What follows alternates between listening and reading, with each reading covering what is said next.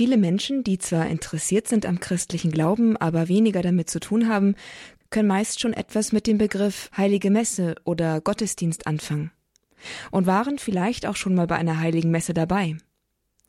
Wenn man aber dann fragt, was sie denn meinen, was das Wichtigste, sozusagen das Kernstück jeder heiligen Messe sei, das, worum sich im letzten alles dreht, dann gehen die Vorstellungen davon deutlich auseinander. So nicht für die katholische Kirche eigentlich. Für die Kirche ist das, abgesehen vom Lesen in der Heiligen Schrift, im Wortgottesdienst der Heiligen Messe, vor allem die Feier der Heiligen Eucharistie, auch Kommunion genannt und verstanden als sogenannte Vergegenwärtigung des Kreuzesopfers Christi. Und das ist heute auch unser Thema im Kurs Null. Ich bin Astrid Mooskopf und begrüße Sie ganz herzlich zu diesem wichtigen Thema unseres Glaubens, zum Thema die Eucharistie, Mitte und Kraftquelle unseres Glaubens. In einem zweiten Teil des Vortrags von Pater Klaus Bayer aus Weißendorf mit eben dem Titel Die Eucharistie, Mitte und Kraftquelle unseres Glaubens gehen wir zum geschichtlichen biblischen Ursprung der Eucharistie zurück und betrachten die zentralen Aspekte rund um die heilige Kommunion. Den ersten Teil dieses Vortrags haben wir im letzten Monat gehört. Sie können ihn nachhören bei uns in der Mediathek unter horab.org. Und dort finden Sie dann nach dieser Sendung auch den heutigen Vortragsteil zum Nachhören. Einfach in der Rubrik Kurs Null nachschauen.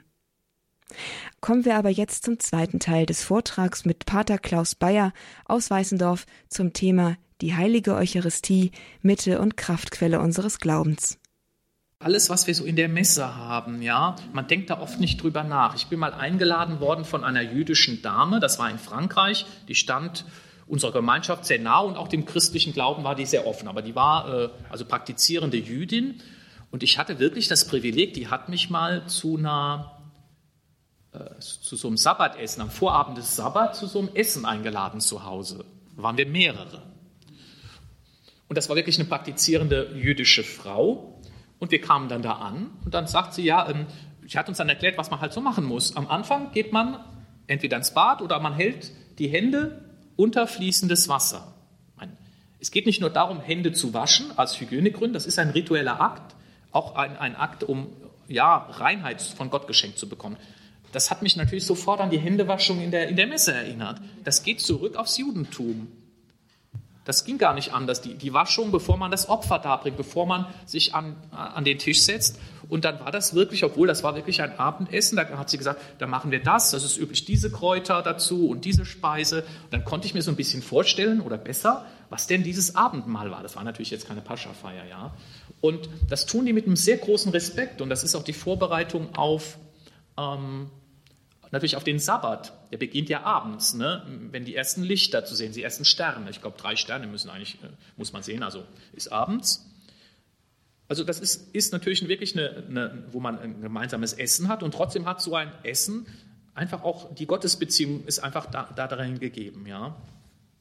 Also das ist sozusagen der Kontext, auf den bezieht sich dann eben auch ähm, Paulus und all die anderen.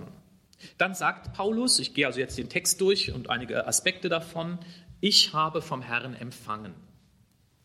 Die Eucharistie geht also unmittelbar auf Christus zurück, sagt er damit.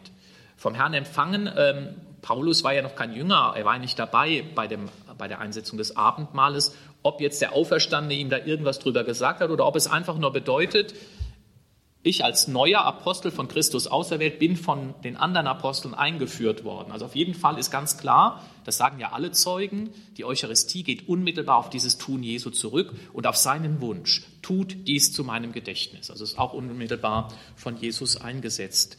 Und das Interessante ist, ich habe vom Herrn empfangen und euch überliefert. Paulus schreibt seinen Korintherbrief etwa so, sagen wir mal, um 55 nach Christus. Christus, sagen wir mal grob, ist vermutlich im Jahr 30 nach Christus gekreuzigt worden und auferstanden. Das heißt, wir haben schon eine 25-jährige Praxis, auf die er sich bezieht. Die Überlieferung geschah also zu Beginn, was Jesus gesagt hatte, was er getan hatte, mündlich und durch diese Gesten, die Feier der Taufe insbesondere, die Feier der Eucharistie. Die Sakramente, noch einmal, sind ursprünglicher in ihrer Feier, in ihrem Ritus, als die Texte des Neuen Testamentes, die davon Zeugnis geben. Das müssen wir uns mal bewusst machen. Und deswegen gibt es auch Elemente dieser Feier, die das Neue Testament gar nicht erwähnt, weil es ja nicht darum geht, eine Feier zu beschreiben, die auch zur Tradition gehören, weil sie von Anfang an übernommen wurden. Also beispielsweise das mit der Händewaschung, wenn man weiß, wie die Juden ihre, diese, diese, diese, diese Feier begehen, dann geht das auf, auf die Ursprünge zurück. Das ist also nicht irgendeine Erfindung aus dem Mittelalter zum Beispiel. Also die, die Feier der Eucharistie in ihrer Grundstruktur bewahrt die Ursprünge bis auf den heutigen Tag. Das ist schon beeindruckend. Die Gesten und all diese Dinge. Und die, die Heilige Schrift bezieht sich darauf. Also es ist schon überliefert worden. Jetzt schreibt eben Paulus in seinem Brief an die Korinther etwas auch äh, über die Art und Weise, wie die Eucharistie feiern. Da war nicht ganz zufrieden. Deswegen gibt es eine kurze Belehrung über die Eucharistie in diesem Brief. Vom Herrn empfangen, überliefert, dann erst niedergeschrieben. Dann die Worte Jesu. Zunächst einmal müssen wir uns vielleicht bewusst machen, also wir schauen erstmal aufs Kreuz. Mit diesen Worten deutet Jesus seinen Tod am Kreuz. Er sagt, das ist ein Opfer. Es ist der Tag, bevor er hingerichtet wird. Das ist sozusagen die Vorwegnahme. Er nimmt das Brot und sagt, dies ist ja mein Leib für euch dahingegeben. Damit sagt er, das wird sich real, das ist jetzt schon praktisch vollzieht sich, aber es wird sich real vollziehen am Kreuz, ich gebe meinen Leib für euch hin und noch auch entscheidend, und ich vergieße mein Blut am Kreuz, wohlgemerkt, ähm, als Blut des neuen Bundes. Das ist ja der Kelch des neuen Bundes. Also Jesus sagt mit diesen Worten, mit denen er auch die, die Eucharistie einsetzt, etwas über die Bedeutung des Kreuzes. Er selber. Dieses Kreuz, meine Hingabe am Kreuz, ist ein Opfer, eine Gabe an Gott, die wirksam ist, die Heil bringt. Ich gebe meinen Leib hin für euch, auch für die Sünden, für euer Heil.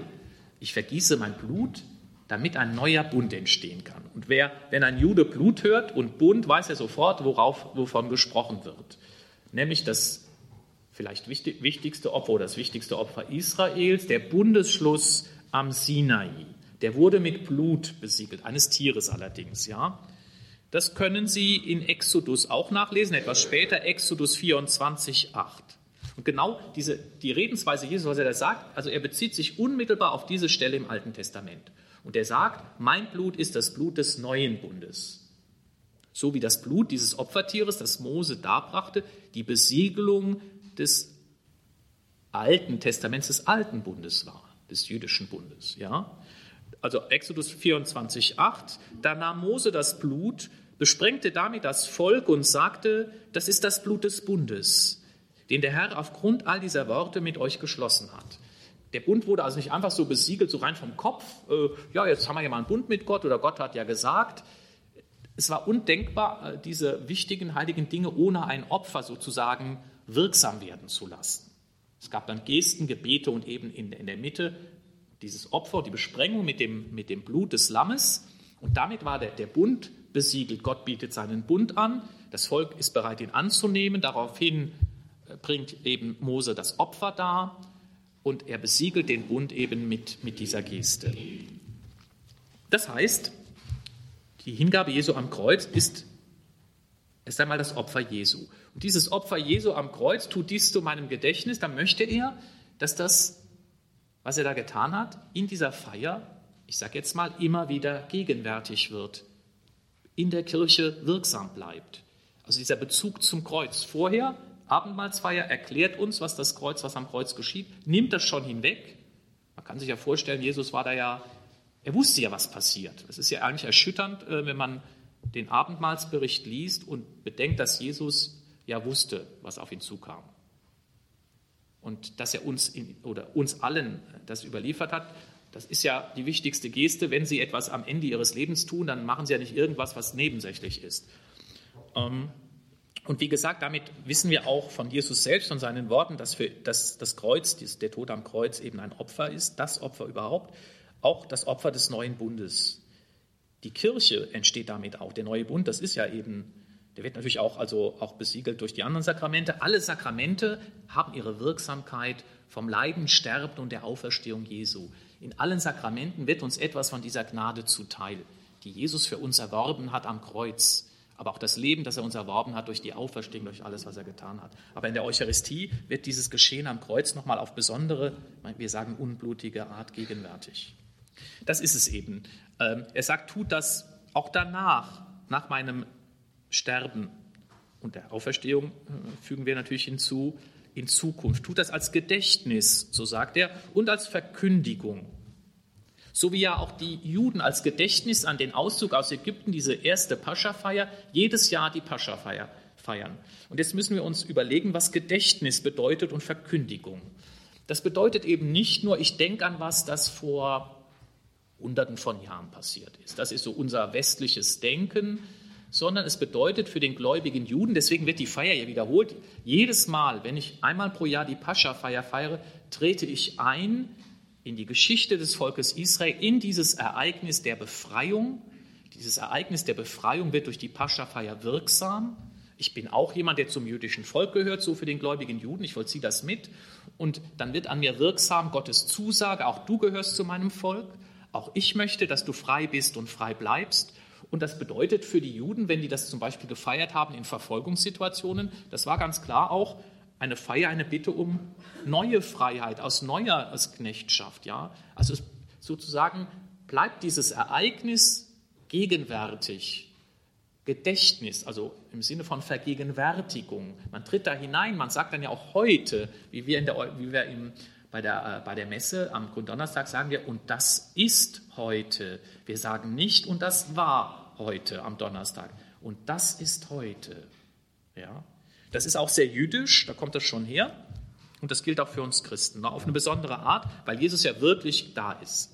Also Gedächtnis und auch Verkündigung. Wenn ich sage, ihr verkündet ähm, den Tod des Herrn, bis er kommt. Wir, wir, müssen uns das ja vorstellen. Das ist ja keine Verkündigung in dem Sinne, dass Nichtgläubige da waren und dann darüber was verstanden haben, wie die Verkündigung des Evangeliums. Denn Nichtgetaufte waren ja gar nicht zugelassen zur Feier der Eucharistie. Beim Abendmahl waren sie ohnehin nicht dabei und nur Taufbewerber durften am ersten Teil der Eucharistie teilnehmen, also, bis, also das, was wir heute Wortgottesdienst nennen. Ähm, verkünden heißt hier wirklich auch wirksam machen, zeigen. Also ist nicht nur sowas, weil es geschieht ja auch gar nicht mit Worten alleine, sondern durch Gesten und Worte, was Jesus gemacht hat. Und damit wird der Tod verkündet, er wird äh, in dem Sinne, dass er auch da ist und für uns wirksam wird, kann man sagen. Ja? Also Gedächtnis und Verkünden haben also eine andere Bedeutung, eine tiefere Bedeutung schon mal als, ähm, als für uns in unserer Zeit, in unserem Sprachgebrauch. Und dann noch, das ist mein Leib. Auch an anderen Stellen, auch Johannes, es ist wirklich der Leib Jesu. Da führt kein Weg dran vorbei. Also das hätte ja Jesus auch anders formulieren können. Ich habe auch die Brotrede erwähnt. Wirklich, auch wenn wir nur äußerlich die Gestalt von Brot und Wein sehen. Das steckt also alles schon mal in dem Text. Und dann haben wir sozusagen die Ursprünge, die auf Jesus zurückgehen.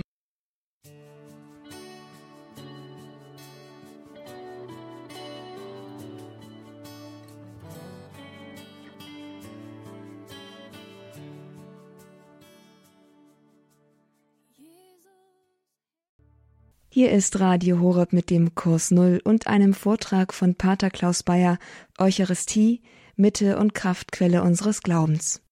Und jetzt habe ich mir gedacht, damit Sie auch sehen, dass wir, das, dass wir auch andere Zeugnisse haben, sehr frühe Zeugnisse von der Eucharistie, wollte ich Ihnen einen Text vorlesen, ein ganz zentraler Text, und zwar von Justin, dem Märtyrer, einer der Kirchenväter, der frühen Kirchenväter. Der hat vor 150 nach Christus diesen Text verfasst. Also er hat einen, einen längeren Text verfasst, um das Christentum zu verteidigen gegen Angriffe durch Heiden. Und da beschreibt er eben, und das ist für uns sehr, sehr, sehr wichtig, da beschreibt er die, den Ablauf, die Feier der Eucharistie und wann sie gefeiert wurde. Das diese Elemente haben wir nicht im Neuen Testament aus dem einfachen Grund, das Neue Testament hatte nicht zum Ziel, die den Gläubigen ja schon bekannte Feier im Detail zu beschreiben. Da wurde ja kurz verwiesen, ich habe, dass das eben von Jesus kommt oder dieses und jenes. Und deswegen gibt es nirgendwo im Neuen Testament eine ausführliche Beschreibung der Eucharistiefeier, sondern nur eben Erinnerungen. Denn die gab es ja schon, die feierten ja alle mit, die wussten ja, was das war. Und es war nur wichtig zu, zu, betonen, dass, dass das eben auf Jesus zurückgeht oder dass man auch würdig der Eucharistie feiert, wenn es gewisse ähm, eben Probleme gab. Ansonsten, äh, aber wir finden hier schon mal etwas, wo wir sehen, die Eucharistie in ihrem Wesen, diese Feier hat sich seit 2000 Jahren im Prinzip nicht verändert. Also ich lese jetzt diesen Text mal vor von Justin, 105, also vor 150 nach Christus. Am Tag, den man Sonntag nennt, findet eine Zusammenkunft aller statt.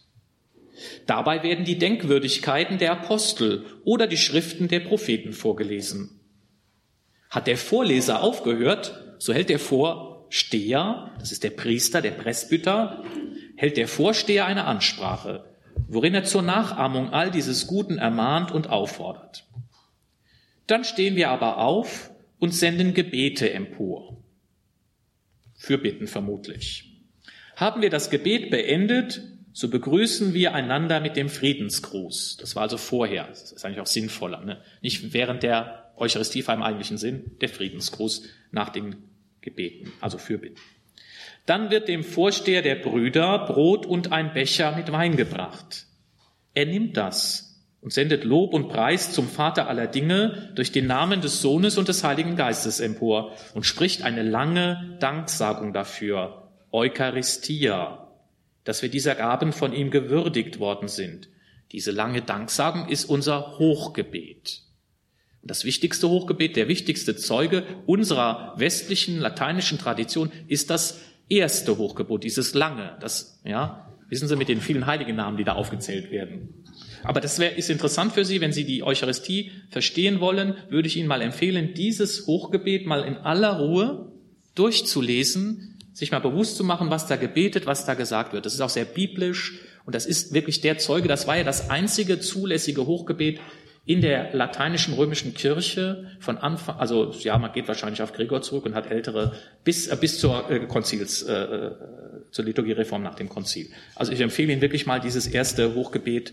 Es ist leicht angepasst worden, man hat ein paar Dinge geändert, aber im Wesentlichen äh, ist es so geblieben. Ja, also das ist diese lange Danksagung. So, hat er die Fürbitten und das feierliche Dankgebet beendet, so stimmt das ganze Volk ein mit dem Amen. Nach der Danksagung des Vorstehers und der Zustimmung des ganzen Volkes reichen die Diakone jedem Anwesenden von dem unter Danksagung geweihten Brot, Wein und Wasser, gibt ein bisschen Wasser zu dem äh, Wein vorher, und bringen davon auch den Abwesenden. Diese Nahrung heißt für uns Eucharistie.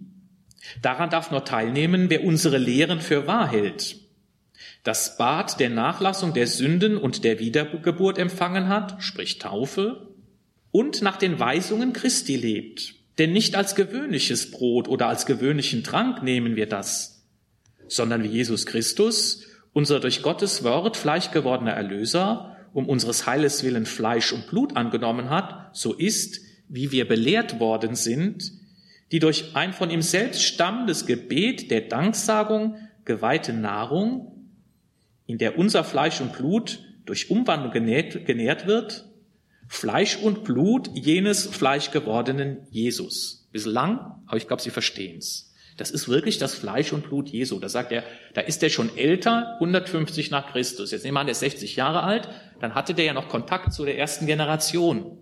Wir sind ja praktisch ganz nah dran, ja. Jenes Fleisch, also Fleisch und Blut jenes Fleisch gewordenen Jesus. Denn die Apostel haben in den von ihnen geschriebenen Denkwürdigkeiten, das sind also die Evangelien oder die, die Schriften aus dem Neuen Testament, das heißt ja Denkwürdigkeiten, also die, die wichtigen Ereignisse, welche Evangelien heißen, überliefert, er sei der ihnen, es sei der ihnen erteilte Auftrag so überkommen, Jesus habe Brot genommen, Dank gesagt und gesprochen. Tut dies zu meinem Gedächtnis, das ist mein Leib. Gleichermaßen habe er den Kelch genommen, Dank gesagt und gesprochen, dies ist mein Blut. Also Sie sehen, die zwei Tage, man muss ein bisschen vorsichtig sein. Es gab so einen Eröffnungsteil, sagen wir mal, ne? auch mit Lesungen. Das kennen wir heute noch. Wir nennen das heute Wortgottesdienst. Das ist auch eine, ich sag mal, ein neuer Begriff, der geht aus der Liturgiereform äh, hervor. Früher nannte man das, diesen, diese Einführung eigentlich, die Vormesse oder die Katechumenenmesse. Das ist auch richtiger. Wir feiern keinen extra Wortgottesdienst. Die Eucharistie ist ein einziger Gottesdienst. Es gibt keine verschiedenen Gottesdienste. Deswegen ist das, finde ich persönlich, mit dem Begriff Wortgottesdienst ein bisschen unglücklich. Ähm, das Wort Gottes ist integraler Bestandteil dieser Feier, weil uns das, was wir hören, auf die Begegnung mit Jesus vorbereiten soll. Wir sollen unseren Glauben besser verstehen, besser verstehen, wer Jesus Christus ist durch die heiligen Texte, damit wir ihm bewusst begegnen können. Das bildet also eine Einheit. Aber diesen Teil hat es immer gegeben. Also was wir eben kennen mit Eröffnungsteil, ja, das, äh, und mit den Lesungen. Entscheidend auch, er sagt schon, es, wir feiern am Sonntag. Das ist ein ganz wichtiger Aspekt. Am Tag der Auferstehung Jesu. Die Eucharistie ist nicht nur Gedächtnis des Todes Jesu, sondern auch der Auferstehung. Das sieht man ja an dieser, allein daran, dass wir am Sonntag feiern. Hier wird auch die, die Auferstehung wirksam. Der, der Herr ist gegenwärtig als der, der sich hingegeben hat, der auferstanden ist. Und deswegen haben wir Teil an dem gesamten Erlösungswerk, dem sozusagen der, der Gnadenfrucht aus allem, was Jesus getan hat, insbesondere Leiden und Tod und Auferstehung. Das ist also auch die Feier äh, der Auferstehung, die, die Zuwendung, ne? das ist entscheidend. Gut, Jetzt möchte ich noch etwas sagen zu dem, dem Opfergedanken, weil da tun sich ja in der Regel, tut sich der heutige Mensch, gerade wir besonders schwer. Wir verbinden damit blutige Opfer, äh, Lämmer, die verbrannt werden. Also das ist ja, wir sind das nicht gewohnt. Wir empfinden das also ähm, vielleicht sogar als Zumutung von einem Opfer zu sprechen. Also müssen wir uns einmal ähm, klar machen, was das ist. Ich habe ja schon eingangs äh, das äh, Konzil zitiert, das sagt, das ist das Opfer des neuen Bundes. Das ist der wesentliche Begriff, um die Eucharistie zu verstehen, ist Opfer. Alles andere hat damit zu tun. Danksagung, die Gaben werden dargebracht. Es gibt verschiedene Opfer. Ja. Das Mahl, viele Opfer waren Paschamal damit verbunden, dass man Gott ein Opfer darbrachte, aber auch dann eben durch das Essen dieses Lammes eben auf besondere Art Gemeinschaft hatte. Also ich lese jetzt mal aus dem Katechismus vor, aus, dem, aus einem so ein, ähm, ja, was heißt ein älteren, der ein bisschen, das ein bisschen einfacher ausdrückt. Ich lese das einfach mal vor, Eucharistie als Opfer, so als Einstieg, so eine klassische Definition. Das heilige Messopfer ist das immerwährende, unblutige Opfer des neuen Bundes, in dem das Kreuzesopfer vergegenwärtigt wird. Hm. Das ist schon mal so eine Aussage, aber das ist eigentlich die Lehre der Kirche. Und es ist, glaube ich, auch was Wertvolles, wenn wir uns das ein bisschen erschließen. Was ist denn überhaupt ein Opfer? Opfer, das ist ein Begriff aus dem religiösen Bereich. In vielen Kulturen gibt es das. Man bringt Gott oder einer Gottheit eine Gabe dar. Und warum tut man das? Indem man ihm diese Gabe darbringt, das muss gar kein Tier sein, das kann irgendetwas sein, ehrt man Gott, im Fall von Judentum und Christentum, ehrt man Gott als den Höchsten. Es ist ein Aner man erkennt Gott an als den Herrn. Man betet an in dem Opfer. Es gibt immer Opfer, sind immer begleitet von Gesten und Gebeten. Man hat Gemeinschaft mit Gott. Wir kennen das ja auch aus dem menschlichen Bereich. Das war früher üblich, wenn man zum Beispiel etwas gepachtet hatte, ja, dann gab man dem, der das verpachtet hat, dem Stück manchmal auch was Konkretes, so ein kleines Dankeschön, so ein Geschenk. Damit erkennt man musste natürlich auch die Pacht zahlen, aber man hat damit anerkannt, dass ja er der Besitzer ist und ich habe das nur gepachtet mit diesen konkreten Gesten ist, ist dann immer auch was verbunden. Da wird eine Beziehung ausgedrückt. Wenn ich Gäste einlade dann, und denen Essen ähm, serviere, dann drücke ich meine Wertschätzung für die, diese Leute aus, für diese Gäste. Dann sind das, ist das ja nicht irgendwer, äh, sondern ich sage, ihr seid äh, zumindest gleichrangig, gleichwertig, ich lade euch ein, ich bediene euch. Das machen sie heute noch an der Kaffeetafel wenigstens zum Teil. Ein Ausdruck von Respekt, von Gemeinschaft. Das, äh, wir denken über diese Gesten nicht nach. Das sagt viel mehr aus als tausend Worte. Wenn ich zum Beispiel zu jemandem sagen würde, ja, ich schätze dich sehr, aber setz dich mal da hinten in die Ecke, ich trinke jetzt mal erst in aller Ruhe Kaffee, dann würden wir sagen, na ja, das würde nicht zusammenpassen, Worte und Taten. Umgekehrt, ich muss gar nichts sagen, wenn ich jemanden respektvoll begegne und äh, ja, ihn einlade, dann muss ich dem nicht erklären, dass ich ihn wertschätze. Das zeige ich ihm. Das heißt, das Opfer ist was ganz Besonderes für die Beziehung zwischen den Menschen und Gott oder auch bei, bei den Heiden oder anderen Religionen einer Gottheit. Es ist im Grunde genommen in allen Religionen der höchste Akt der Gottesverehrung. Ich gebe etwas von mir. Das muss natürlich freiwillig sein. Deswegen ist es ja so wichtig. Ich bin frei, ich kann anerkennen oder nicht. Ich gebe etwas von meinem, von mir.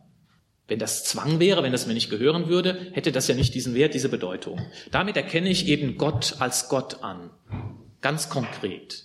Aber es stiftet auch Gemeinschaft. Es gab im Judentum ganz verschiedene Formen des Opfers, das vergessen wir. Äh, wir, haben oft eben diese, diese Brandopfer im Kopf. Es gab Ganzopfer, das wo man ein ganzes Tier verbrannte, das war dann ganz für Gott. Es gab aber auch Trank- und Speiseopfer. Wenn man den, das, den Lobpreis über das Brot spricht. Es gab Dank- und Lobopfer. Wenn ich Gott lobe, wenn ich ihm Gebetszeit Lobpreis schenke, ist das ein Opfer. Da sehen Sie schon, das ist nichts Blutiges, aber es ist ein Anerkennen Gottes. Und ich gebe ihm etwas von meiner Zeit, und auch von meiner Stimme. Ja. Und wie gesagt, das wichtigste Opferfest war bei den Juden die Paschafeier und Jesus hat ja im Kontext des Pascha, äh, der Paschafeier in Jerusalem das neue, die neue Paschafeier eingesetzt. Das war ja auch ein Opfer mit einem Mahl. Und was das bedeuten kann, das ist mir auch aufgegangen, eine zweite, ein zweites Erlebnis, das war für mich sehr beeindruckend. Ich hatte mal das Glück, das war in Taiwan, einen großen buddhistischen Tempel besuchen zu können. Und das ist, sind ja für uns spanische Dörfer und das waren Mitglieder unserer Gemeinschaft. Sie sind Christen, die kannten sich zwar auch nicht so toll aus mit dem Buddhismus und den Riten, aber die haben gesagt, es lohnt sich mal dahin zu gehen. Und da war gerade irgendein Fest oder eine Feier. Und dann sind wir halt in diesen Tempel rein, gab es so einen Vorhof, dann hinten so ein Schrein. Der Buddhismus, das ist unterschiedlich. Da gibt es auch manchmal werden auch Gottheiten so lokal verehrt oder. Und dann sah man überall Menschen mit äh, Tellern, auf denen waren Speisen sehr schön angeordnet hergerichtet, also beeindruckend mit Blumen und mit Räucherstäbchen. Die, die haben dann diese, diese, diese, diesen Teller, äh, so groß wie ein, wie ein großer flacher Teller, äh, eben vor diesen Schrein gebracht, haben auch die Opferstäbchen ähm, abgebrannt und ähm, haben sich dann verneigt und gebetet, also gehe ich, ja, also ich meine, was das im Detail jetzt bedeutet, weiß, entzieht sich meiner Kenntnis. Und dann haben die die Speisen wieder mitgenommen um die natürlich zu Hause zu essen. Und eine, so eine, äh, die da war, das war natürlich sehr freundlich gemeint, wollte uns dann auch was davon schenken. Und dann habe ich, weil wir, wir haben, ich habe dann freundlich gesagt, ja, eher nicht, weil natürlich ist das, ist, drückt das Gemeinschaft mit dieser Gottheit aus. Und warum nehmen die das zurück? Das ist wirklich ein Opfer. Wir können ja sagen, ja, die, die geben Gott was und, und hauen wieder ab mit dem, mit dem Zeug, ne? Nein, nein, das ist wirklich Gott geschenkt. Es gibt also diesen Akt der Darbringung dann durch die Gebete, dann nimmt diese Gottheit die Opfer an, das glauben die ja, da, das, das, da liegt ein Segen drauf. Und wenn man dann dieses Opfer isst, hat man dann als letzter sozusagen Schluss eine besondere Gemeinschaft mit dieser Gottheit. Ja, das ist ja eigentlich plausibel.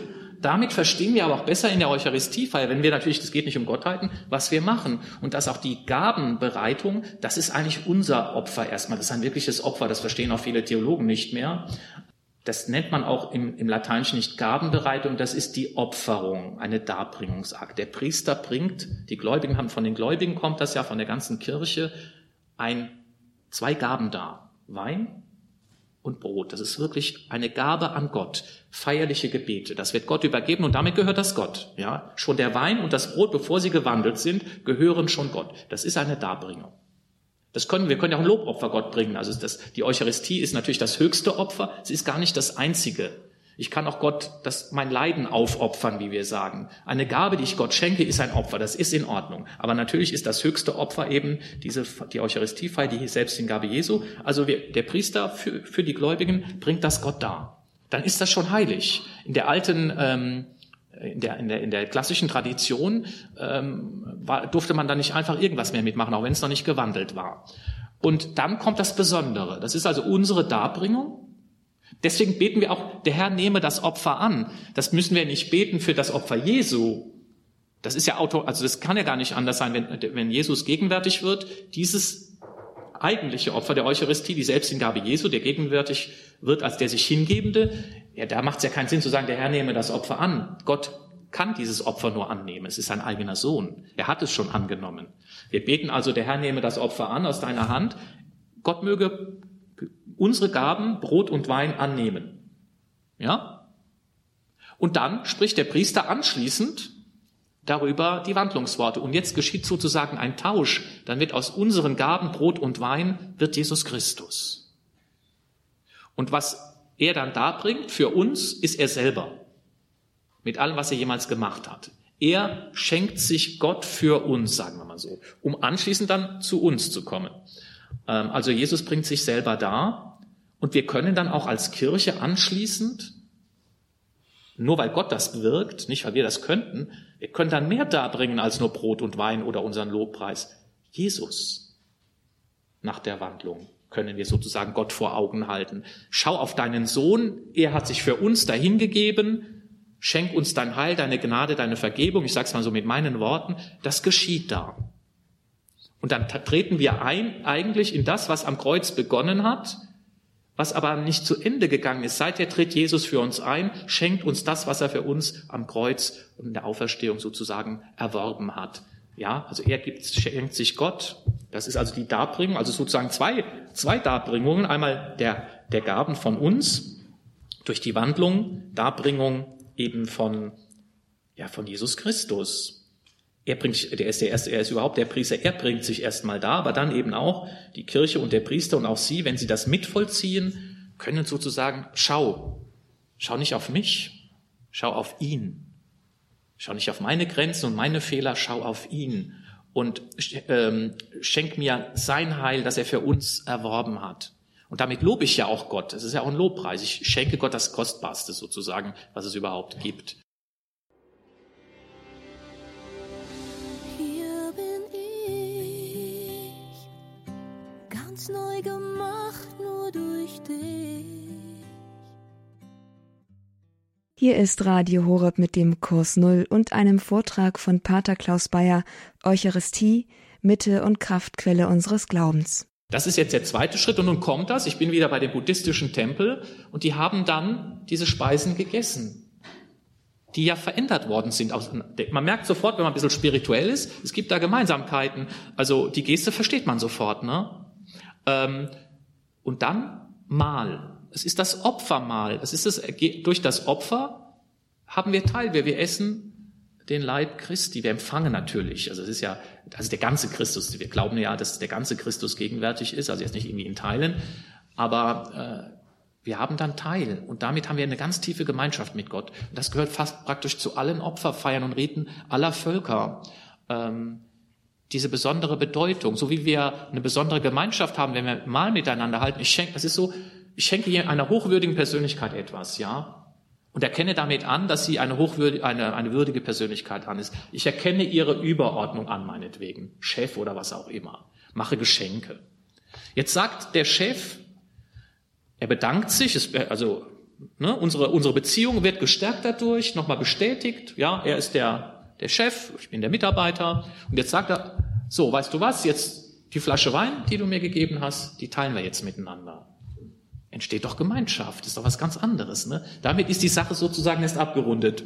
Äh, das ist natürlich so ein, in der Eucharistie geschieht viel mehr. Und dann sagt eben äh, Gott, nimm, also du hast jetzt wirklich Teil daran. Also ich schenke ihn dir zurück oder Jesus kommt zu uns. So dass wir sagen können, Begriffe wie Gedächtnis oder Mahl oder Opfer meinen eine, eine Opferfeier. Nicht im Sinne, dass da irgendetwas getötet wird oder Jesus ist ja der Lebendige, als der Lebendige gegenwärtig wäre. Aber eine wirkliche Gabe, die höchste Gabe, die es gibt, das ist das Besondere, das, das ist im Grunde genommen das Staunenswerte an, an der Eucharistie. Und wenn wir den Kreuzweg gehen, dann haben wir natürlich auch Anteil, weil wir ja die Gnade haben und den Glauben, haben wir schon auch Anteil an dem, was am Kreuz geschehen ist. Wir öffnen uns dem ja im Grunde genommen. Das haben wir im Kreuzweg gemacht. Und wir können uns sagen, noch unendlich stärker ist natürlich sozusagen die Vergegenwärtigung des Kreuzesopfers, der Hingabe Jesu, nennen wir es einfach mal Hingabe, äh, in der Eucharistie. Da haben wir wirklich auf einzigartige Weise an dem Anteil, was Jesus für uns am Kreuz getan hat. Und wir können ihm, wir können praktisch sozusagen das Gott vor Augen halten. Erinner dich dran, denk an Jesus. So wie Abraham gesagt hat, naja, wenn nur ein Gerechter da ist, ne, also die Stadt sollte zerstört werden, Sodom und Gomorra, wenn nur, wenn nur 100 da sind, dann, dann lass es ach, und wenn auch nur 20 da sind, wegen der 20 äh, zerstör äh, Sodom nicht. Wir können sagen, wegen dem einen, dem Sohn, rechnen uns das nicht an. Ja. Das ist ja wichtig, das tun wir auch für die anderen, dass wir Gott bitten, dass er dann eben Gnade walten lassen kann, weil er so viel Elend auch passiert. Also dieser Opfergedanke, wenn Sie den Begriff Opfer als Hingabe, als Selbsthingabe Jesus sehen und natürlich unblutig, aber wirklich die ganze Gnade auch seines Heilsgeschehens wirksam und gegenwärtig wird, er ist ja da als, nicht nur als ich bin, das bin ich, dieses Brot, das bin ich als der hingegebene Leib, also bezieht sich auf das Kreuz, das vergossene Blut. Wenn man das so versteht als Selbsthingabe Jesu, dann versteht man, warum die, die Eucharistiefeier so zentral ist und eben eine Opferfeier ist. Zum Schluss ähm, möchte ich da einen sehr alten Text vorlesen, der kommt aus einer anderen äh, Kirche, nämlich an den, von äh, einem Heiligen aus der äthiopischen Kirche. Das sind ja ganz alte Kirchen, da kann man auch sehr viel lernen, auch die ägyptischen Kopten ähm, die haben noch ganz alte Traditionen bewahrt, äh, die für uns auch wichtig sind, weil wir Westler auch durch bestimmte Einflüsse ja schon auch ein bisschen, na, manchmal ein bisschen zu rationalistisch verkopft an die Dinge rangehen. Wir sind manchmal für dieses Geheimnis nicht mehr so offen. Wir wollen immer alles verstehen, Worte, Predigt, nützen, aber hier geschieht was ganz Geheimnisvolles äh, und das muss auch die Liturgie zum Ausdruck bringen. Und da gibt es eben so einen Gedanken, einen Ausschnitt möchte ich daraus vorlesen von diesem heiligen Johannes, ein, ein Äthiopier, eine ganz alte Kirche in Afrika, die auf die Ursprünge zurückgeht, die äthiopische Kirche. Und da schreibt er eben zu diesem Opfer, was vielleicht hilft das ja weiter. Ich finde, das sind sehr schöne Gedanken. Also, dass die Eucharistie als Opfer. Und er richtet sich an Gott.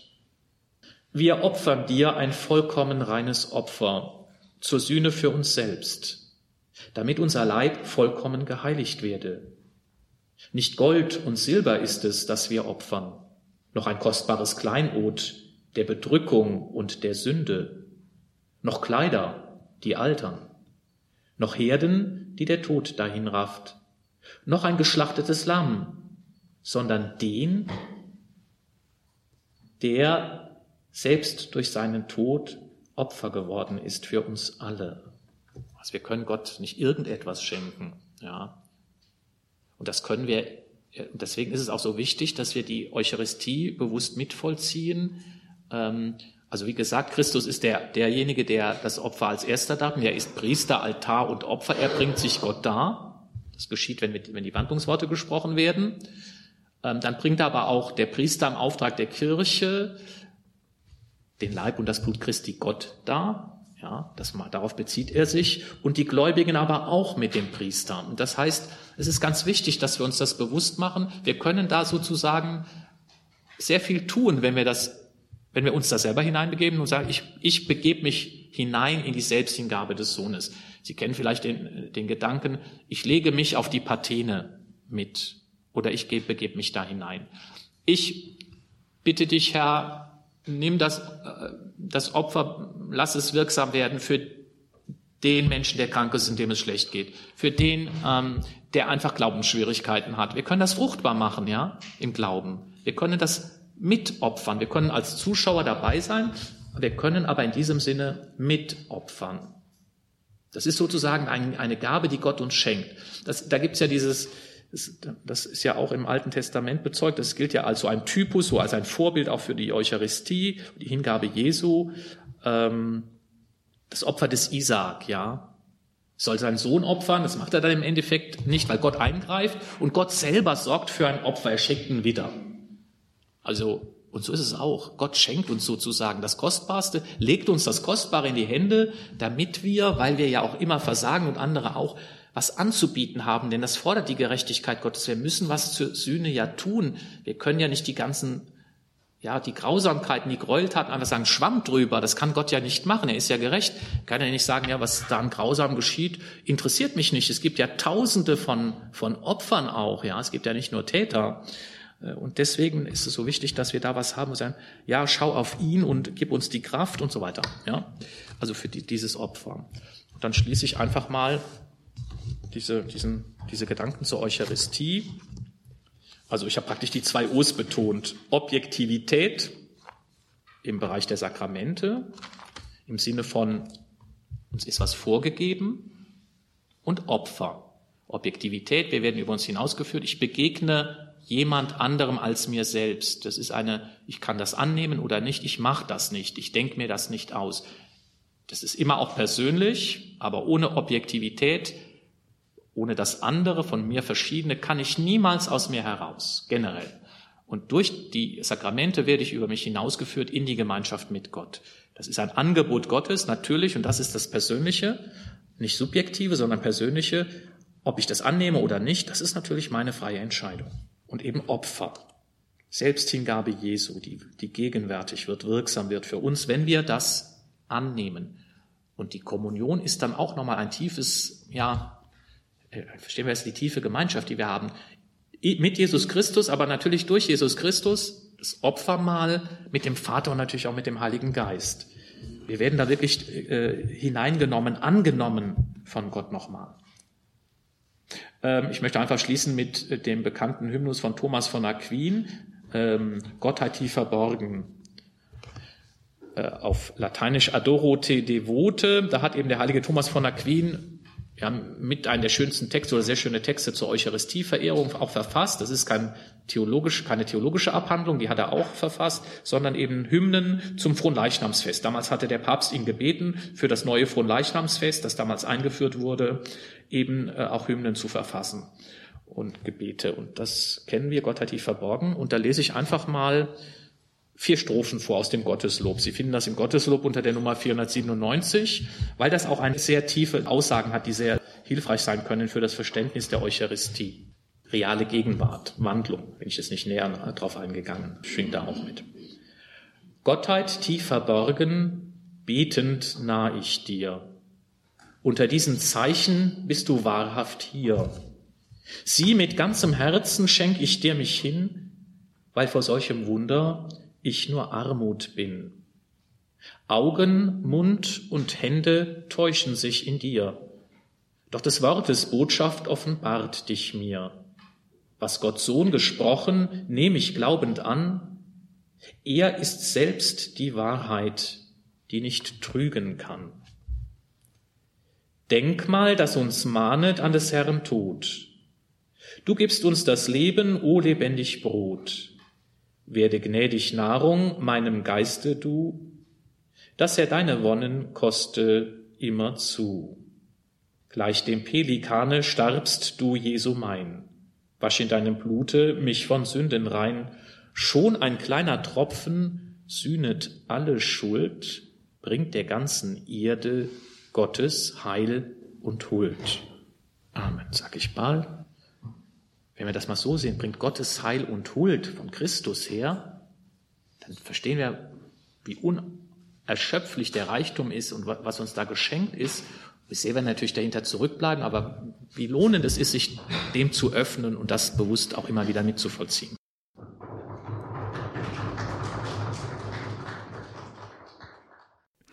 Das war der zweite Teil des Vortrags Die heilige Eucharistie, Mitte und Kraftquelle unseres Glaubens von Pater Klaus Bayer aus Weißendorf.